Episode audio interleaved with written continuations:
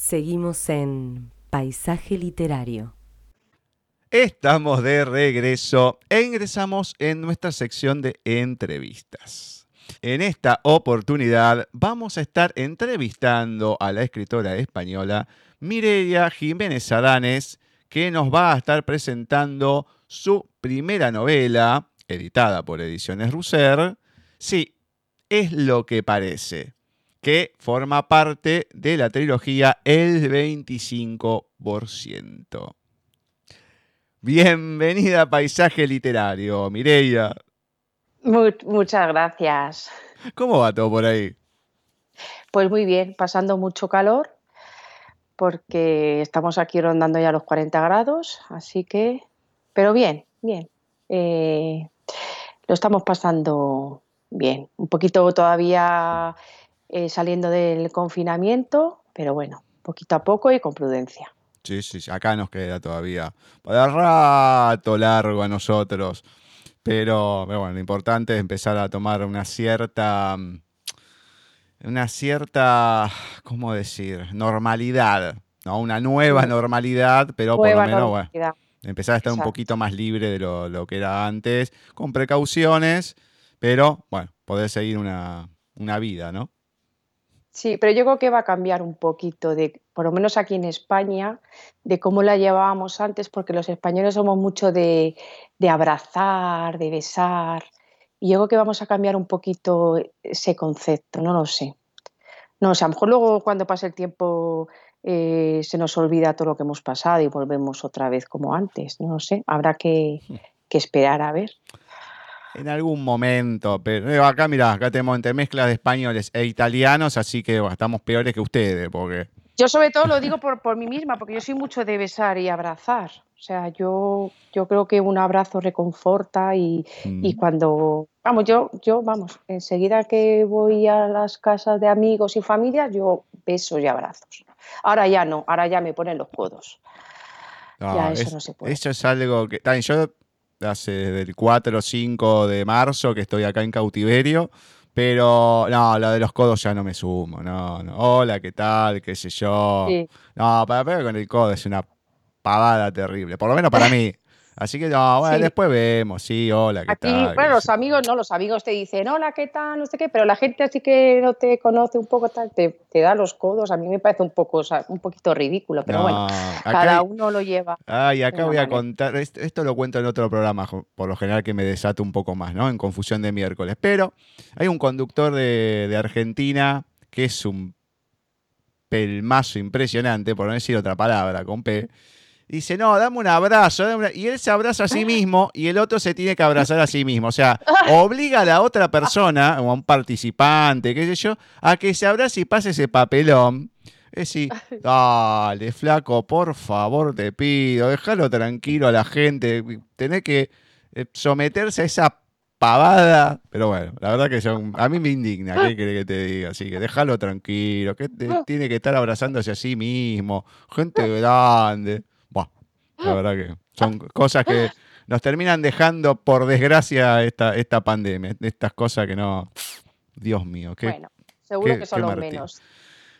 Por suerte, por suerte. Bueno, vamos a comenzar con lo que es la, la entrevista en sí, que inicia siempre con la misma pregunta, por lo menos. Cada persona que pasa por primera vez en el programa, le hacemos la siguiente. En tu caso, ¿qué me podés contar de Mireia Jiménez Adanes en la voz de Mireia Jiménez Adanes? Pues, pues muy sencillo. Soy una persona de lo más normal, un poquito alocada, todo el mundo me lo dice, pero con los pies en la tierra. Eh, yo vengo de una familia muy numerosa, somos seis hermanos y he pasado toda mi infancia y juventud en un pueblecito que se llama Los Molinos, en la Sierra Norte de Madrid. Allí conocí lo que son mis amigas de, toda la vida y al amor de mi vida. Y allí me casé y luego por cuestión de trabajo nos fuimos a vivir a un pueblo que se llama Cabanillas en Guadalajara, que está a media hora de Madrid, de la capital. Y aquí nos hemos afincado, llevamos 20 años, hemos tenido dos hijas, Blanca y María Lee. Y poco más te puedo contar porque es que tampoco es que haya hecho yo mm, unas cosas extraordinarias. Abrimos una empresa, mi marido y yo, y llevo toda la administración y, y luego en mis ratos libres pues escribo y me dedico a, a la familia y un poquito a mí, pero poco, me queda poco tiempo. Pero bueno, pero bien. Mm, amiga de sus amigos y, poco más te puedo contar. Y, y, criando a dos adolescentes. Pero bueno, pero bien. Feliz. Estoy feliz, que es lo importante. Y eh. espero acabar mis días con mi marido en una casita en Almería, que nos encanta Almería. No pido más. Bueno, no, a ver, no es, eh, no es poca cosa. No, no digo porque sea un, deseo muy grande, sino porque, qué sé yo, es algo lindo, tierno y ojalá que se pueda, ¿no? No es decir, no, bueno, es poco lo que pido. No, a ver, poder estar con alguien toda la vida y todo. yo le digo a mi marido que mis hijas sean felices, que, se enamoren de las, de, las personas que, ellas quieran, que encuentren un trabajo. Y yo me imagino, se lo digo muchas veces a mi marido, yo me imagino en la casita de Almería, frente al ordenador, escribiendo. Ti, ti, ti, ti. Ya está. No pido más. Solo eso. Bueno, por lo menos ya empezaste con algo, que es a escribir y a publicar, ¿no? Porque escribir, por lo que sabemos, escribiste de toda tu vida.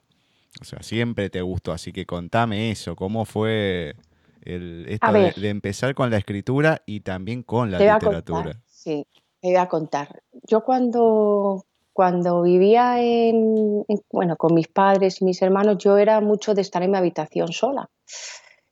Y, leía mucho. Mi madre eh, me compraba unos libros de una editorial que se llamaba El Barco de Vapor. Y, me encantaba, me encantaba esa colección y, leía los libros una y otra vez. Y entonces eh, luego empecé a escribir cuentos, cuentos pero que pero era muy pequeña, entonces eh, esos cuentos pues siempre estaban normalmente eh, inacabados o si los terminaba los terminaban los cuentos en un cajón. Pero siempre tuve la inquietud de, de, escribir y hasta hace poco el escribir ha sido una necesidad para mí porque eh, bueno mi mente no estaba como tenía que estar y, decidí escribir para evadirme un poco de esos, de esos pensamientos que yo tenía y, me sirvió también como de terapia y cuando empecé a escribir eh, me di cuenta que, que, me gustaba muchísimo, que me había gustado de pequeña, pero pero no tenía la conciencia de, que me fuera a gustar como, como me está gustando ahora. Y encima eh, tengo tantas cosas en la cabeza, eh, tantas historias que escribir, que dije, venga, voy a empezar a plasmarlo, pero poco a poco. Empecé poco a poco y, vi que, las palabras fluían. Eh, de hecho, estaban aquí unas amigas de, mi hija, la mayor, les conté un poco cómo iba la historia, que, qué les parecería si se encontrasen un libro así y, parece que, les gustó, que sí que lo leerían. Entonces, en un principio enfoqué eh, la historia eh, y el escribir para los adolescentes porque me parecía más fácil. Porque al ser un novel, prefería escribir libros más cortos y, ligeros y fáciles de, leer. pero me quedo con que para mí es una terapia y además me, como me gusta y es una terapia, pues es una mezcla que, que, para mí me compagina muy bien. Y a la hora de leer, ¿qué te gusta leer? O qué, primero, ¿qué te gusta leer? Pero también, eh, si recordás, si hay, si hay o hubo un libro que, te ha marcado de todos los que has leído? A mí la, la, las novelas que más me gustan son las, las románticas, sobre todo esas que, que, al hombre, a ver cómo decirlo, le, cuesta conquistar a la chica y por supuesto tiene que haber una, buena pelea y una buena reconciliación. Me encanta. Soy muy romántica, muchísimo. Y, la novela romántica me gusta, me gusta mucho. Y, un libro así que me, que me haya marcado, es que no hay un libro especial, es que como yo he leído tanto, Mira, una, un libro que me gustó mucho eh, fue la de Los ojos amarillos de los cocodrilos. Es una trilogía. Eh, esa trilogía me gustó muchísimo de Catherine Pancol y me gustó mucho. De hecho, de hecho, me la he leído como tres veces esa trilogía. Y marcar, marcar, mm, no necesariamente, pero me, me gusta mucho la, trama de, esa trilogía. Bueno, yo justo dijiste lo de los ojos, eh, te iba a consultar sobre, ya un poquito entrando, aunque no del todo, así es lo que parece, me hizo acordar en una cierta parte a por ejemplo, la gente ya lo sabe, a mí me gusta mucho, pero mucho Stephen King, más allá de Asimov también, em, pero de los, de los que están vivos todavía, Stephen King, y me hizo acordar a una historia que no es de las más importantes, que es Ojos de Fuego, por algunas cosas que pasan y demás. No, no, no viene al caso que cuente toda la historia, ni por qué me hizo acordar, porque si no estaría develando muchas cosas, ¿no? Así que mm. si alguno lo leyó, bueno, a lo mejor encuentra, eh, puede llegar a encontrar, ah, acá le llamó la atención esto o aquello. Justo que decía lo de los ojos, bueno, me dio el pie para comentar esto de, de Stephen King y después, después te lo comento en privado, lógicamente, ¿no? La gente que lo descubra por sí mismo. Bueno, a ver, con este libro, sí, ¿no? Eh, sí es lo que parece. Sí, em, sí, precisamente, porque sí, sí, me, confundo. Sí, es lo que parece. ¿Qué es lo que buscas? ¿Qué anhelo tenés con esta publicación? A ver, en principio iba a ser una novela solo romántica, pero, a ver, también me gusta mucho el género de ciencia ficción. Y, eh, dije, ¿por qué no envolver la historia un poco en la ciencia ficción? Porque yo lo que quería era enganchar a la, adolescente, el que, el que eh, personas como mis hijas o sus amigos leyesen mi libro, porque yo creo que los adolescentes viven muy arraigados a la tecnología y, que, no sé si lo conseguiré, pero quiero que, enganchar a esas a, los adolescentes. A, ese círculo, a esa de, edad. Entonces dije, es que a lo mejor solo lo que es romántica voy a, llegar a muy poca, a muy poca gente. Entonces metí un poco de, de ciencia ficción y por supuesto dije, tengo que meter suspense, un poco de misterio, de ese halo de decir, mm, no, que tú estés leyendo un libro y digas, no lo voy a dejar todavía en la mesilla, voy a seguir leyendo a ver qué pasa, qué, qué pasa con esta historia. quería eso, enganchar un poco al, al, adolescente y, y, no sé si lo, lo conseguiré. No lo sé, pero quería eso. Bueno, a ver, vamos a comentar. Em, es un libro corto, tiene 120 páginas, un poquito más.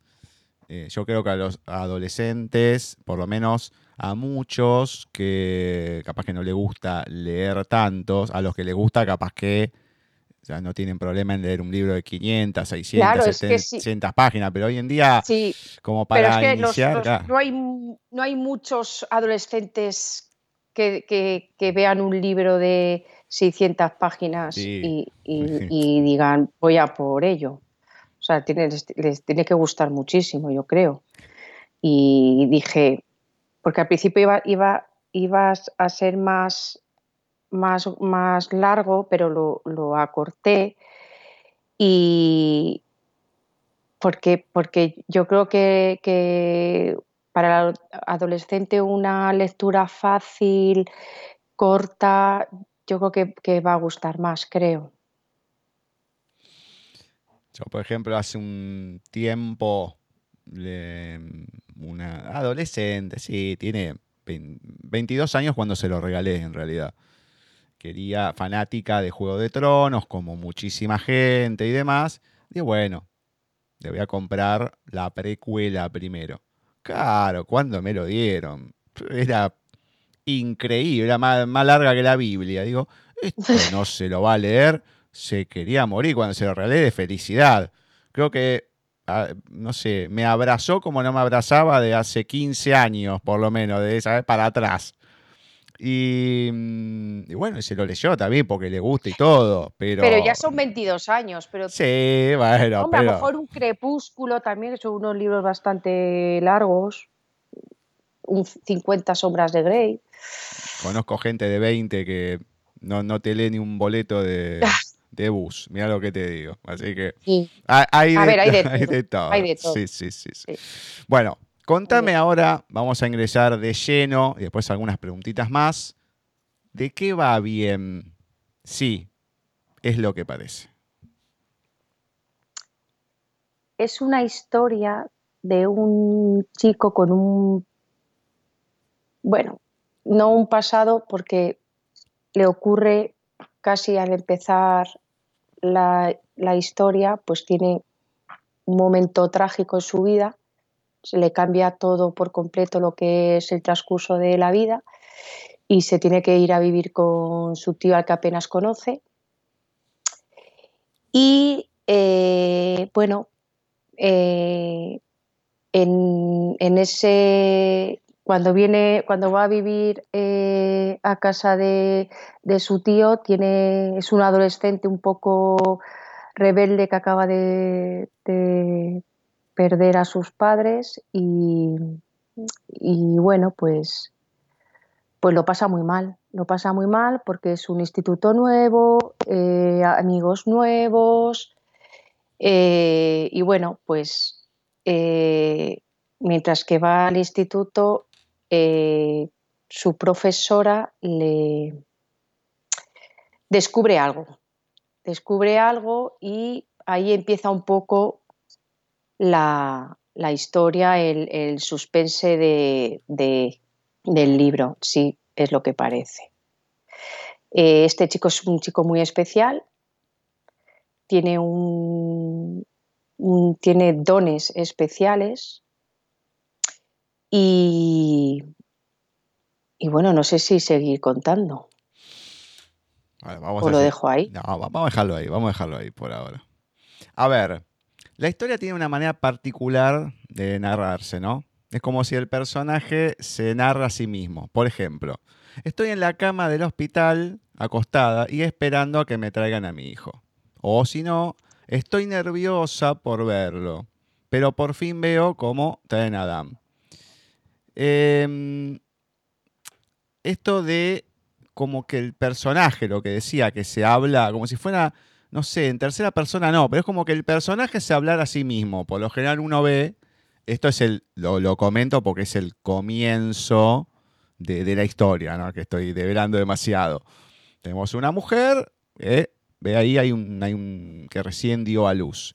Pero por ejemplo uno encuentra eh, en el pensamiento de cada uno que es, está pensando y nada más, pero acá es como si se estuviese narrando a sí mismo.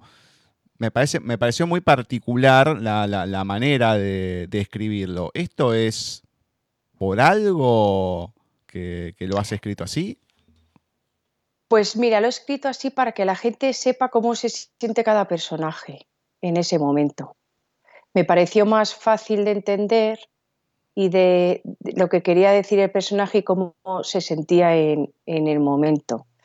Entonces, eh, es como cuento mi historia, eh, que te la estoy contando yo a ti, por así decirlo, y quiero que sepas cómo me estoy sintiendo en cada momento. Mm, no sé, me, salió así. Digamos que es como una como si fuera en el, en el teatro o en el cine, en cierta manera, romper la cuarta pared. O sea, es, mi pensamiento, pero yo te lo estoy diciendo a vos.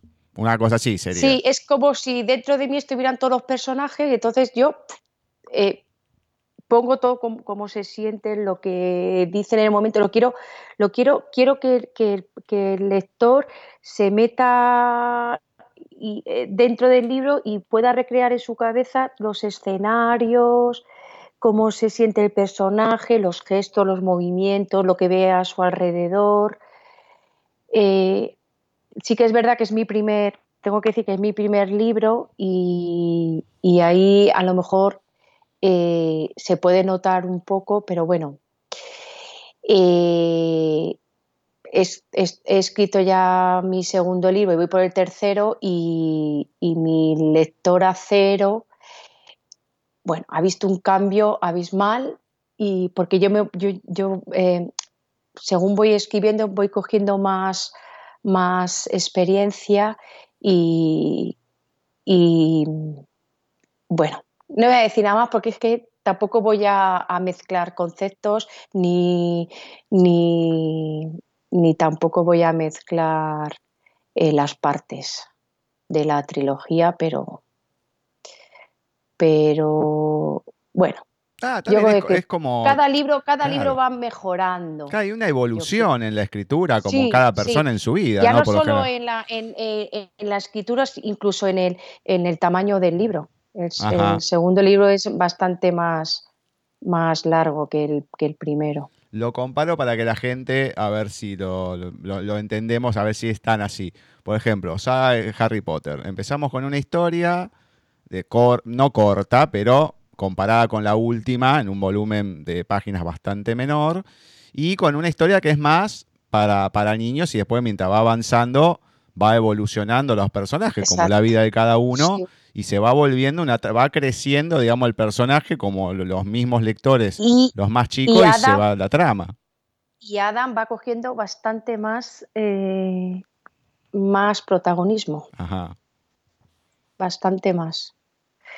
Y, el, y, el, y, los que en la primera en la primera parte parecen que tiene más protagonismo ya en la segunda tienen menos pero eh, siguen apareciendo pero bueno, y aparecen personajes nuevos y estoy muy emocionada mm. con la, con, la segunda parte y, la, y la tercera parte. Muy bien, muy bien. Bueno, ya, ya comentaste, ya comentaste que empezó como una novela romántica, después le quisiste poner algo sobrenatural y demás, pero ¿cómo surge la idea de, la novela en sí, ¿no? como decir, bueno, quiero escribir y empieza por acá, más allá que después haya mutado, cambiado, no importa. Pero ¿cómo se origina?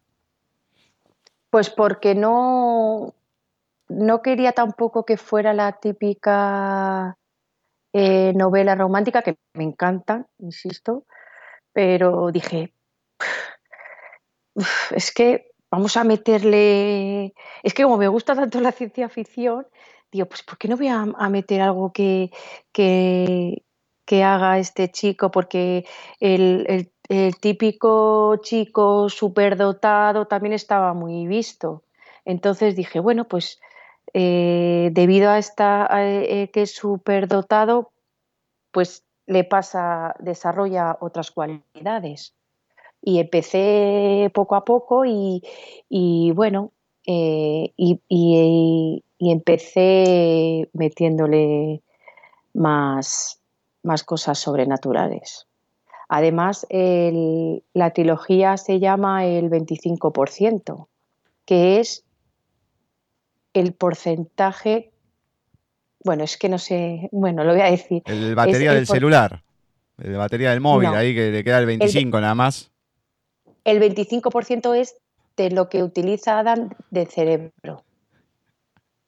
Si las personas normalmente eh, lo que yo he leído, usamos un 10% de nuestro cerebro, Adam usa un 25%. Entonces, debido a ese porcentaje, eh, desarrolla unas cualidades que una persona normal no, podría jamás. Hay obviamente que fue un chiste lo de la batería, ¿no? el 25% digo, lo tengo, lo tengo que decir, lo tengo que decir. La cuestión crítica de la gente que se pone loca porque le queda solamente un 25% y no llega para nada. Bueno, a ver, en, en, esta historia, ahora después te voy a preguntar sobre algunos de los personajes, que me cuentes de los personajes que se pueda, pero encontramos em, como tres tipos de familia. Está la familia que uno puede considerar estándar, el padre, la madre, el hijo, no con el hijo y la hija, sino padre, madre, hijo. Después tenemos una familia ensamblada y tenemos una, mm, una familia monoparental, vamos a decir. No importa cómo se da cada cosa, por a dónde viene y todo, ¿no? Pero me llamó el, eje de, la, de, las familias, cómo se van conformando, cómo van apareciendo. Esto, si bien va así, la trama, qué sé yo, pero no sé si estuvo puesto, digamos, adrede pensando en esto, o la historia, digamos, los personajes te, va, te fueron llevando simplemente a esas situaciones. Sí, sí. Eh, no es algo que yo eh, planeé, sino que según iba transcurriendo la historia, pues iban creando las, las familias. Eh, además, luego Adam nace en, en, el seno de una familia feliz, padre, madre, y se ve si lo más importante en su vida, que son sus padres y sus amigos, y, tiene que ir a vivir con su tío. Entonces cambia totalmente el concepto de familia que él tenía. Entonces, bueno, pues tienen que aprender uno del otro a, ser familia otra vez de nuevo. Aparte que el tío eh, no tiene hijos, no tiene pareja, es, soltero eh, y de repente se ve que tiene a un adolescente que, que cuidar. Con, los problemas de todo adolescente. Ahí las has dado. Sí. Sí, sí. Además, ahí, ahí eh, eh, meto a un adolescente que está enfadado con la vida, porque no la ha tratado eh, justamente desde, desde que nace, porque él desde, desde el principio, desde que tiene uso de razón, se ve como un bicho raro porque él no entiende por qué él hace esas cosas y el resto de los niños no, y encima lo tiene que ocultar. No es algo que él pueda ir haciéndolo por ahí en el colegio o, eh, hacer ver a sus, a sus amigos que él pueda hacer cosas distintas. Lo tiene que ocultar desde el principio. Imagínate si viéramos una persona como Adam en la vida real. Mm. Sería flipante. Y la verdad que... No, mm. sé, yo no, digo exactamente igual, pero que debe haber algunos medio así. Lo debe haber seguro. ¿Te imaginas? Sí, sí, yo me lo imagino totalmente. ¿eh? tengo, tengo amistades que oh. no están a ese nivel, pero tienen cada cosa encima, que voy a decir, mamita. No es para cualquiera ese tipo de, de personas. Yo lo puedo traspolar a, otra, a personas que conozco, otro tipo de cosas, ¿no? Pero no importa. No viene, no viene al caso. A ver, comentame un poquito, en, pocas palabras, de alguno de los personajes que nos vamos a encontrar más allá, que nombraste al tío, a la maestra, pero un poquito así, en pocas palabras de cada, de cada personaje que nos vamos a encontrar. Bueno, te vas a encontrar con Adam, que ya hemos hablado de él, al tío, que también hemos hablado de él, que es es un personaje, eh, pues eso, que se va a encontrar un papelón bastante importante. Luego eh, está Mía, que es la, va a ser la, profesora de, Adam y la que va a darse cuenta de, de, que entre el tío y el sobrino hay, hay algo algo misterioso que, tiene que averiguar a toda costa. Y luego va a aparecer otro personaje que no se sabe quién es hasta el final, pero es el que está detrás de todo, de toda la trama y, la, y, el, y el, el, acoso que, bueno, no es acoso, pero casi que recibe Mía eh, mm, es que tampoco quiero. No, no, es una especie de acoso, porque la llaman, le respiran, qué sé yo. Es un hostigamiento que tiene. Sí. Entonces, eh, al final del todo va a ser una sorpresa. Hmm. Va a ser una sorpresa ese, ese personaje. Pero no la sorpresa final, final, donde, donde dejo ahí entrever que va a haber una segunda parte, sino un poco antes de que termine la historia, va a haber otra sorpresa ahí. Una sorpresa además que es que no, te la puedes imaginar hasta, hasta, hasta el final de casi del libro. Además que encima el final es muy abierto. Pero extrema, digo, ¿qué, ¿cómo terminó acá? No, no podés. ¿Cómo me lo van a terminar así? claro, tienes que ir a por el segundo libro, si no. Claro, claro, todos mis libros acaban así. El primero, el segundo, para, claro, para, para que te entren ganas de decir, ay, por favor, a ver cuándo sale el segundo, a ver cuándo sale el tercero. Y entonces en el primer libro, ese personaje misterioso, dices, ostras, no me fastidies que el que estaba detrás de todo esto, ¿sabes? Bueno, no voy a, no voy a contar mucho más. A ver si me lo vais a averiguar y la liamos.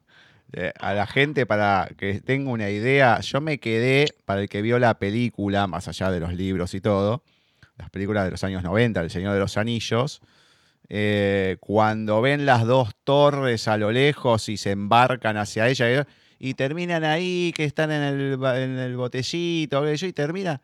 Eh, sí, no. ¿Cómo que termina así esto? Además que yo no había leído los libros, entonces no tenía ni idea. Digo, eh, está bien, convengamos que eso era una historia completa. A Tolkien nunca le gustó que la adivinaran, pero quedó en tres partes. Oye, sí, no, ¿cómo me lo vas a terminar así?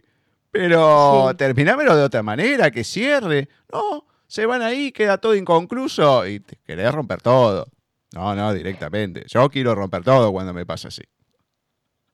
Claro, pero, pero lo que no quiero es que terminen en el primer libro, porque ¿sabes lo que me pasa a mí muchas veces? Que cuando leo libros que son trilogía, pero parece como que el primero ya se ha terminado, digo, ay, pues a lo mejor no leo el segundo y el tercero, porque como me gusta cómo ha terminado la primera parte, pues lo voy a dejar ahí, no, no, no voy a leer el segundo, porque a ver si otra vez la pobre o el pobre va a sufrir otra movida y otra vez tiene que volver a empezar. No, no, no, así ha terminado bien esta historia, pues lo voy a dejar así. No, no voy a leer la segunda y la tercera parte. Entonces yo no quería que me pasase eso.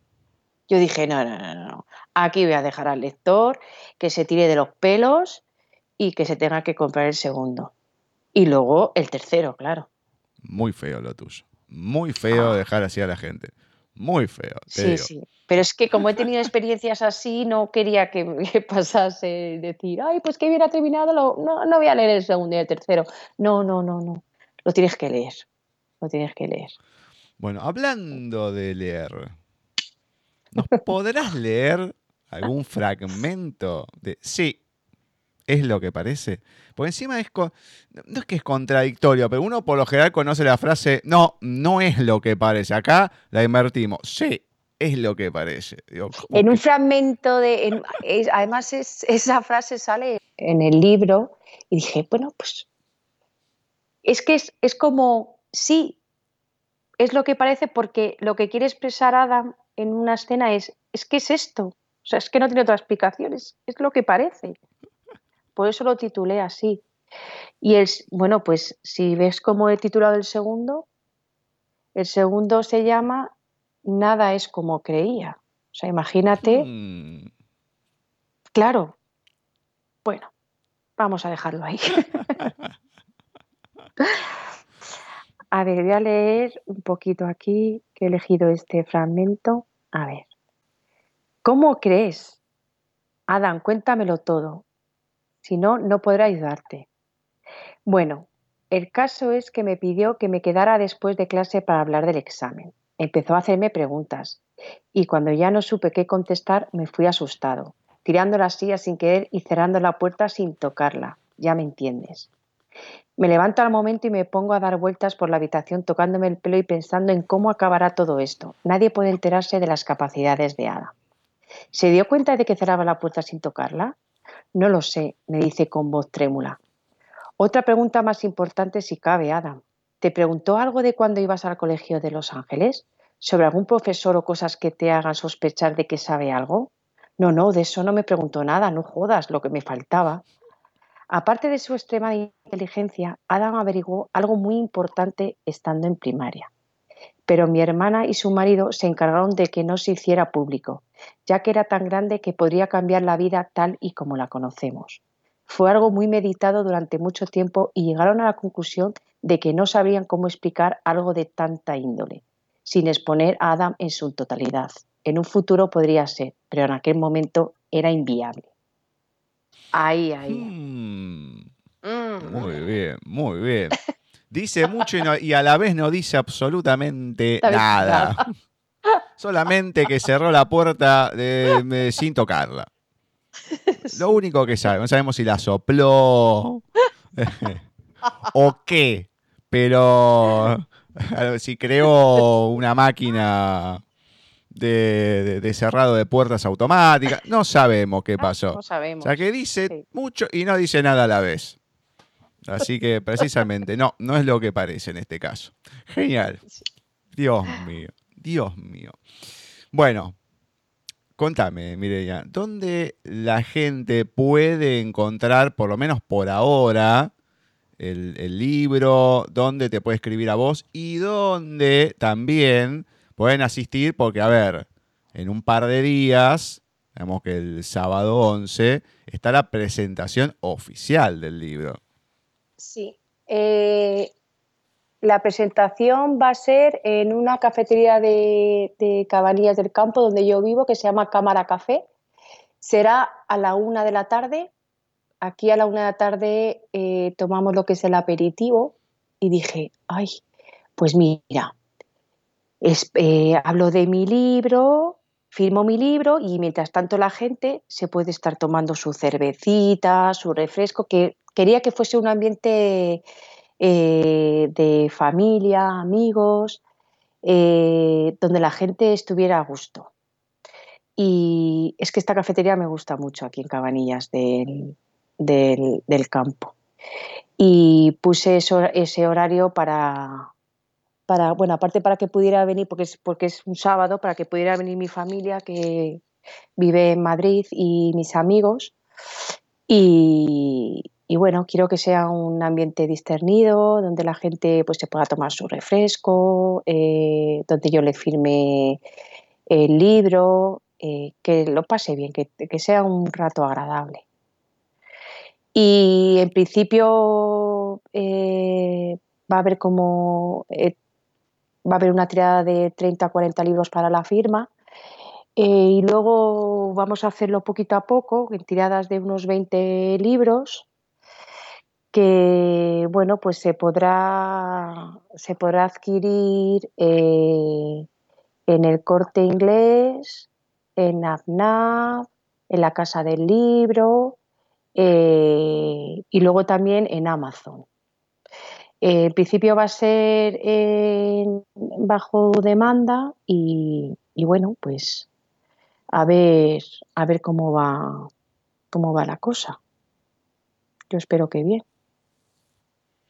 ¿Y hay alguna manera para la gente, si te quiere escribir con lo del libro, algo después que lo lea y demás, hacerte llegar sus comentarios?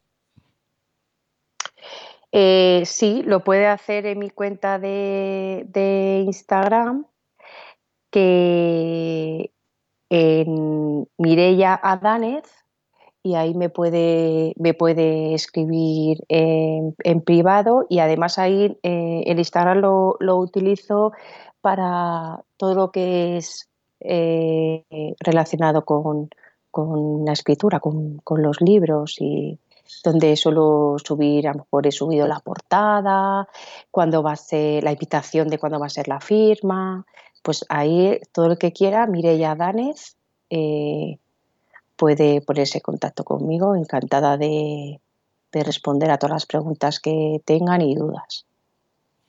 Muy bien. Y la última, que no te lo había preguntado, o sea, el libro está editado por Ediciones Russer, Kiko es un amigo. ¿Cómo llegaste a contactar con Ediciones Russer precisamente para poder publicarlo?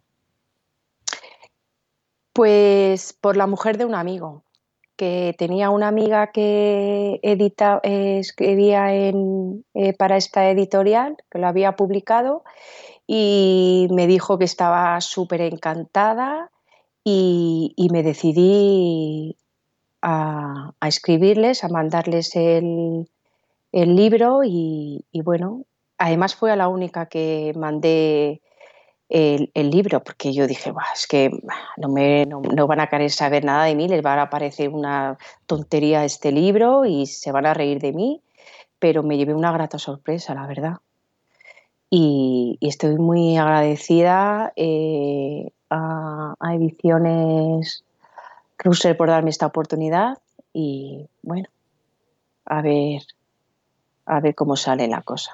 Además que me encantó, es la amiga de una amiga, cuando uno empieza con eso, ya te, empezás a hacer, que sí, Sí, sí, además es que estábamos aquí tomando algo y tal, y le dije, pues mira, estoy escribiendo aquí una historia y tal. Ah, pues yo tengo una amiga que, ha publicado un libro, ediciones rusas, tal, no sé. Ah, pues mira, dile que me pase el contacto, tal. Y mira. Y lo mandé, pues, pues yo qué sé, por, por probar, a ver si sonaba la campana y mira. Bueno, Mireya, la verdad que un placer eh, tenerte en el programa, que nos hayas prestado un poquito de tu tiempo para entrevistarte para poder leer tu libro. La verdad, un placer. Para mí sí que ha sido un placer y muchísimas gracias por haberme dado esta oportunidad. Me ha encantado conocerte y, si algún día voy a Argentina, que no lo creo, porque no me gusta volar, son muchas horas, iré a verte. Bueno, puede pasar, a, puede pasar a la inversa bueno, si puede pasar que yo vaya para allá. Tú me llamas, sí. Además es que tengo en Madrid lo tengo a, tiro de piedra. O sea que. Pero, pero me ha encantado eh, conocerte, aunque sea de voz, y me has caído genial. me lo he pasado muy bien. muchas gracias. Igualmente, la verdad que. Estaba súper nerviosa, estaba diciendo, ay madre mía, ya verás qué chapuza va a salir. No, pero por favor. A ver, a ver qué sale, a ver qué sale. Acá hay, que relajarse. y tenía miedo, tenía miedo por decir el verbo coger. Digo, madre mía, que no diga coger, coger, coger. Bueno, ya lo estás diciendo, así que exactamente lo. Es que cuando eh, mi hermano tenía una, una, una, novia uruguaya y entonces llamaba por teléfono desde Uruguay y le decía, Pablo, coge el teléfono y oía risas al fondo, al otro lado del teléfono y grita porque se ríe. Bueno, claro, luego ya mi hermano estuvo cogiendo el teléfono no sé cuántas veces. Una, una anécdota Eh, nosotros hace varios años, creo del 2013 al... Sí, 2013-14, después tuvo alguna que otras apariciones. Eh, tuvimos un entrevistado sevillano, Salvador Ortiz Serradicha, que después se quedó, se quedó cuatro años y, bueno, por lo menos los mm, primer año y medio que estuvo acá participó bastante, después, bueno, fue un poco más esporádico. Y mm, el primer año, que estábamos todos en el mismo lugar, porque después tuvimos que ir cambiando y todo, ya le quedaba bastante lejos después del trabajo, había leído, estaba leyendo microrelatos Zen. Bueno, había leído uno y todo. Al otro miércoles está leyendo y yo me lo quedo como mirando, porque digo, este es el mismo que leyó la semana pasada. Bueno, entonces iba, iban en el primero, iba el, monje y sus dos discípulos, en el segundo estaban los dos discípulos nada más, digo, bueno, Caloli miraron. Llegan al río, en el primero uno lo ayuda a una chica a cruzar el río, después se va y el otro se queda medio chispado, digo, diciendo, ¿cómo puede ser? El maestro no le dice nada. En el segundo, ya la cosa se ponía un poco más, heavy. La chica estaba desnuda, no sabemos cómo, y el muchacho la cruza, después, ah, y pasa. No pasa nada ahí, ¿no? Pero bueno, vuelve a cruzar y se va. Y el otro, medio cabreado, sigue hasta en un momento que explota y empieza. La has cogido en brazos y estaba desnuda. La has cogido en brazos y estaba desnuda. Y se queda. Yo me estaba matando de risa. Encima teníamos entrevistado un señor grande, demás, que no lo conocíamos y todo. Se queda y era la época justo que pasó lo de Rajoy, que dijo fin de la cita. Bueno, fue en esa, a la otra semana. Y, dijo, no, se ha cortado el wifi. No Yo me lo quedé mirando. Claro, cuando nos fuimos a la pausa, dice, no, lo que pasa es que me di cuenta que ya lo que era casi el mismo de la semana pasada. Digo, pero Salvador, ¿me estás cargando? Te faltaba una línea para terminar el, el relato. Por una línea lo cortaste, lo hubiese terminado de leer y ya está. Sí, bueno, listo pero, pero me hizo reír. El has cogido en brazos y estaba desnuda, porque uno se imaginaba la situación nada que ver con el cuento Zen. Y no, claro, no, aquí, no, aquí en España, pues te imaginas eso, que la, que, claro, allí que decís, la, agarra en brazos. Eh, sí, la toma, qué sé yo, hay tantos verbos para decir. Hombre, tenéis, tenéis un, un, vocabulario muy extenso, ¿eh? Muy rico, muy rico, sí. Aquí coge, cogemos todo. Eh, bueno, qué sé yo, es una cuestión de interpretación. Te cojo de, la, te cojo de la mano, te cojo el libro, sí. Mira, si yo diría lo mismo que lo que estás diciendo vos, que no sería muy, muy, muy, diferente, ¿no? Obviamente que tiene otra interpretación, pero sería aceptable también. ¿Qué quiere que te diga? Eh, pero bueno, vamos a dejarlo ahí por, por las dudas. Eh, porque si no, esto ya se está desmadrando sobre el final y bueno, veníamos bien, veníamos bien, que para adolescentes y todo, y ya nos fuimos, como decimos acá, de la banquina ya pasamos al pasto. Así que bueno.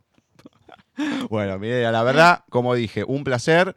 Y bueno, esperamos la, la segunda parte de la, de la trilogía de 25% para volver a tenerte y bueno, y charlar un poco más y a ver cómo sigue la historia.